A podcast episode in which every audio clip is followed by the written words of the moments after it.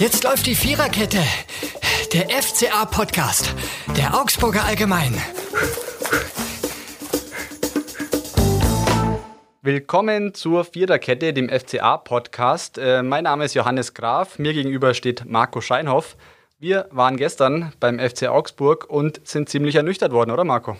Ja, das kann man wohl, glaube ich, so sagen. Also 0 zu 4 gegen Hoffenheim im ersten Saisonspiel. Das hat schon richtig wehgetan, vor allem natürlich die Schlussphase. Also ich glaube, da waren wir beide etwas erschrocken. Ja, mir ging es genauso. Ähm, ich dachte eigentlich nach der Vorbereitung, ja, natürlich war es eine Vorbereitung mit Störgeräuschen, ist man ein bisschen weiter, das heißt ein bisschen weiter, man ist wesentlich weiter. Und vor allem in der Defensive, so habe ich es gesehen, gab es schon gehörige Probleme, die sich eigentlich schon in der Vorbereitung abgezeichnet hatten. Da war es ja auch so, dass man eigentlich selten in der Stammformation auflaufen konnte. Und ähm, vor allem beim ersten Gegentreffer waren es schon wirklich gravierende Abstimmungsprobleme, oder Marco? Ja, definitiv. Und äh, das Schlimme ist, oder das Bezeichnende, das hatte sich ja im Prinzip schon in Greifswald abgezeichnet. Da gab es ja schon zwei Gegentore gegen den Oberligisten. Und auch da war ja die Defensivarbeit alles andere als überzeugend. Viele Räume, viel Platz, viele Fehler. Gerade auch von Felix Udokai äh, sind wir jetzt von ihm eigentlich nicht gewohnt, äh, würde ich sagen. Ja, hat mich auch überrascht, wobei dann doch irgendwie die Eingespieltheit, die Abstimmung äh, schon gefehlt hat. Auch wenig überraschend irgendwie, weil man eben in der Vorbereitung eigentlich nie in der Formation spielen konnte. Innenverteidiger war ja wirklich ein Problem und ich ähm, glaube, dieses Problem wurde jetzt am ersten Spieltag wirklich offengelegt. Und ähm, jetzt bin ich mal gespannt, äh, wie man es lösen kann. Wobei es natürlich nicht nur die Verteidigung war, die einfach gestern nicht richtig auf dem Platz war, um es so zu sagen. Das stimmt. Und andererseits muss man ja auch sagen, aber Felix Udokai und Jeffrey Hovoleo kennen sich ja. Also es ist ja nicht so, dass die zum ersten Mal zusammenspielen, sondern die haben ja schon die vergangene Saison zusammengespielt. Also umso überraschender, dass es nicht funktioniert hat. Auch die Außenbahnen waren ja jetzt mit Iago und, und Gumni jetzt auch keine Neuzugänge, sondern sollte ja eigentlich eingespielt sein und jeder sollte wissen, was der andere tut. Aber das hat gestern nicht den Anschein gemacht. Und ich glaube, im defensiven Mittelfeld war es auch nicht überzeugender, wie du ja auch äh, anhand der Statistiken erkannt hast. Ja, äh, Niklas Dorsch ähm, hat 22 Prozent seiner Zweikämpfe gewonnen. Äh, man beachtet, der Mann, der spielt im defensiven Mittelfeld und soll eigentlich dafür sorgen, dass viel schon von der Abwehr, vor der Abwehr weggeräumt wird und ähm, soll da eigentlich die Angriffswellen unterbrechen. Aber davon war gestern eigentlich überhaupt keine Spur. Jeder hat gedacht, boah, jetzt kommt Dorsch, jetzt äh, läuft das im defensiven Mittelfeld. Aber ich glaube, viele wurden gestern leider eines Besseren belehrt. Ja, also der Auftakt, er war ja schon in, in Greifswald, äh, wenn ich da nochmal zurückkommen darf, war er schon mit sich selbst sehr unzufrieden. Er hat ja auch das 0 zu 1 da in der ersten oder zweiten Minute gleich mit einem, mit einem Fehlpass eingeleitet und danach davon geredet, ja, es muss alles besser werden bei ihm. Nur nicht alles wurde besser, äh, gar nicht mal viel wurde besser. Also es war irgendwie schon, oder es ist noch sehr, sehr viel Luft nach oben bei ihm und ähm, ja, die Zeit wird es vielleicht uns zeigen, dass, es, dass er es besser kann, aber ich glaube, bislang ist er noch nicht wirklich angekommen hier in Augsburg. Egal, wem man gestern so nach dem Spiel zugehört hat, immer hieß es, ja, wenn wir dieses erste Tor gemacht hätten, Ruben Vargas hat ja diese Chance gehabt, hätte er wahrscheinlich auch eher auf Florian Niederlechner auflegen müssen. Dann hätten wir dieses Spiel wahrscheinlich für uns entschieden. Wie siehst du es, Marco? Man könnte auch sagen, ja, es war eine Chance, aber was kam denn sonst noch vom FCA darüber hinaus? Exakt, es war eigentlich die einzige Torchance. Also ich kann mich nicht erinnern, dass Oliver Baumann, der, der Hoffenheimer Torwart, mal den Ball abwehren musste. Auch den von Vargas ja nicht, der ging ja dann auch recht deutlich vorbei. Ja, klar, bei der Hitze, wenn du 1 in Führung gehst, hast du natürlich bessere Optionen auf deiner Seite, klar. Aber ich hatte trotzdem die ganze Zeit irgendwie den Eindruck, dass Hoffenheim reifer war, dass die aggressiver waren, dass die besser gepresst haben, dass die spielerisch besser waren.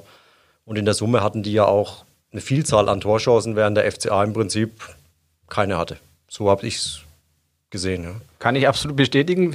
Ist ja so. Was mir auch gefehlt hat, war dieser Mut, der von Trainer Weinzel eigentlich immer eingefordert wird, dass man aktiv spielt, dass man den Gegner presst und eigentlich hat nur Hoffenheim gepresst ähm, war viel am Ball. Ich fand die ersten 70 Minuten, es war okay, aber es war nicht so gut, wie eigentlich Trainer Weinziel und noch einige Spieler das gesehen haben. Ja, sehe ich auch so. Und vor allen Dingen, man hat ja immer davon geredet, man will jetzt mehr auf die eigenen Stärken vertrauen, man will aus eigener Stärke heraus agieren. Aber dann war nach dem Spiel auch zu hören, ja, wir wussten ja auch um die Stärke von Hoffenheim. Also das heißt, man hat sich dann auch äh, Hoffenheim in gewisser Weise angepasst. Äh, Weinziel sagte ja auch, man wollte nicht ins offene Messer rennen. Kann man nachvollziehen, aber ich glaube, trotz des 4-0-Sieges, dass Hoffenheim keine absolute Spitzenmannschaft der Liga ist. Sehe ich genauso. 0 zu 4 kann man gegen Dortmund mal verlieren, wenn man gesehen hat, wie der Erling Haaland gestern aufgedreht hat. Das sehe ich noch ein.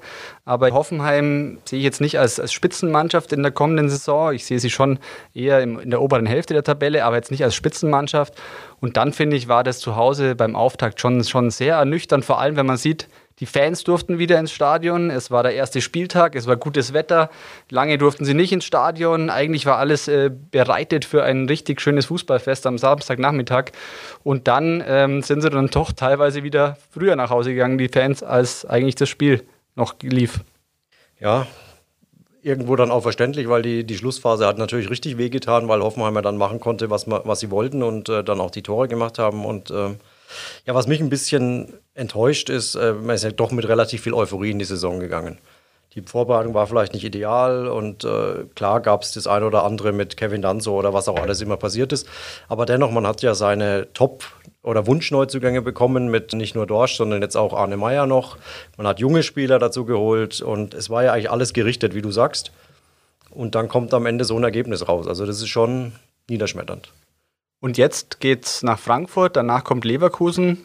Ich sage mal, es gibt leichtere Aufgaben. Was muss sich denn jetzt ändern? Also aus meiner Sicht natürlich, die Defensive muss man stabilisieren. Trainer Weinzel muss beweisen, dass es jetzt nicht nur darum geht, irgendwie den Gegner zu pressen, sondern erstmal hinten dicht zu machen. Und das wird natürlich eine schwierige Aufgabe gegen Frankfurt. Das wird auch eine schwierige Aufgabe gegen Leverkusen. Und vor allem, wie du es schon sagst, am Personal wird sich wenig ändern. Eigentlich steht die beste Elf zur Verfügung. Und deswegen bin ich schon gespannt, wie jetzt das 0 zu 4, welche Auswirkungen das beim FCA hat und wie man sich da auf Frankfurt einstellt. Ja, das wird die große Frage sein, weil sonst bist du natürlich sofort wieder unter Druck. Jetzt, wenn wir nochmal ein Jahr zurückblicken, da war ja der Saisonauftakt ganz anders. Da hat es ja funktioniert mit dem Auswärtssieg gegen Berlin und dann Heimsieg gegen Dortmund. Also da ist man dann zumindest recht erfolgreich gestartet. Und wenn du jetzt von Anfang an da hinten drin hängst, also 0-4, kriegst du, glaube ich, nicht so leicht aus den Kleidern auch. Also das wird jetzt erstmal ein paar Tage die Leute ja noch beschäftigen. Du musst gucken, wie ist es passiert, warum haben wir uns in der Schlussphase so abschlachten lassen. Wir reden ja von einem Bundesligisten. Also da stand ja jetzt kein Kreisklassist auf dem Feld, der sagt, okay, letzte zehn Minuten wurscht, kriegen wir halt noch zwei Gegentore. Also ich glaube, so solltest du als Bundesligist ja nicht auftreten, sondern du solltest ja bis zum Ende dann das Ganze noch im Rahmen halten. Jetzt haben wir gestern noch mit äh, Stefan Reuter gesprochen nach dem Spiel. Er hat gesagt, nee, der Kader, der ist eigentlich in einer guten Verfassung, der passt so, wie er zusammengestellt ist. Das heißt eigentlich, ja, man muss mit diesem Personal auskommen. Die Aufstellung wird sich kaum verändern vor dem Spiel in Frankfurt. Was kann man denn trotzdem anders machen? Ja, das ist, würde ich sagen, in erster Linie mal die Aufgabe von Markus Weinzell. Ich hoffe, dass er da eine Lösung findet. Lässt sich von außen natürlich immer auch schwer sagen, was dann im Endeffekt mit der Mannschaft los war, warum sie vielleicht ein bisschen verhalten dann auch in dieses Spiel reingingen. Und ja, es muss halt, ich glaube, einfach mehr dieser, dieser Mut, dieser geforderte, den ja immer jeder betont. Der war einfach gestern aus meiner Sicht auch in der zweiten Halbzeit zeitweise zu sehen. Aber die erste Halbzeit war wieder geprägt von viel Sicherheitsfußball, hatte ich den Eindruck. Also bloß keinen Fehler machen. Hoffenheim war ähnlich. Eigentlich dachten wir ja alle, dass die Zeit vorbei sei mit diesem Sicherheitsfußball.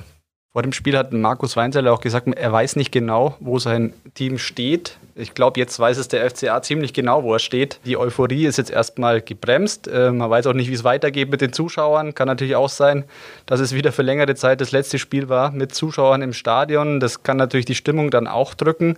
Und ich sehe schon irgendwie die Gefahr, dass ja die Stimmung jetzt in den nächsten Wochen nicht unbedingt die beste sein könnte. Da sind wir mal gespannt, was auf uns zukommt. Definitiv, ja. Wir hatten uns ja auch jetzt unsere erste Folge ja vom, von unserem neuen Podcast. Wir hatten uns ja darauf gefreut, da über Erfolge des FC Augsburg äh, berichten oder reden zu können. Und jetzt stehen wir hier und müssen eine 0 zu 4 erklären.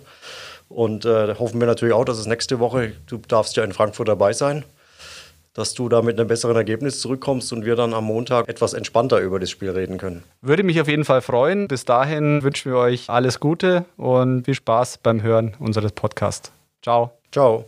Das war die Viererkette, der FCA-Podcast der Augsburger Allgemein.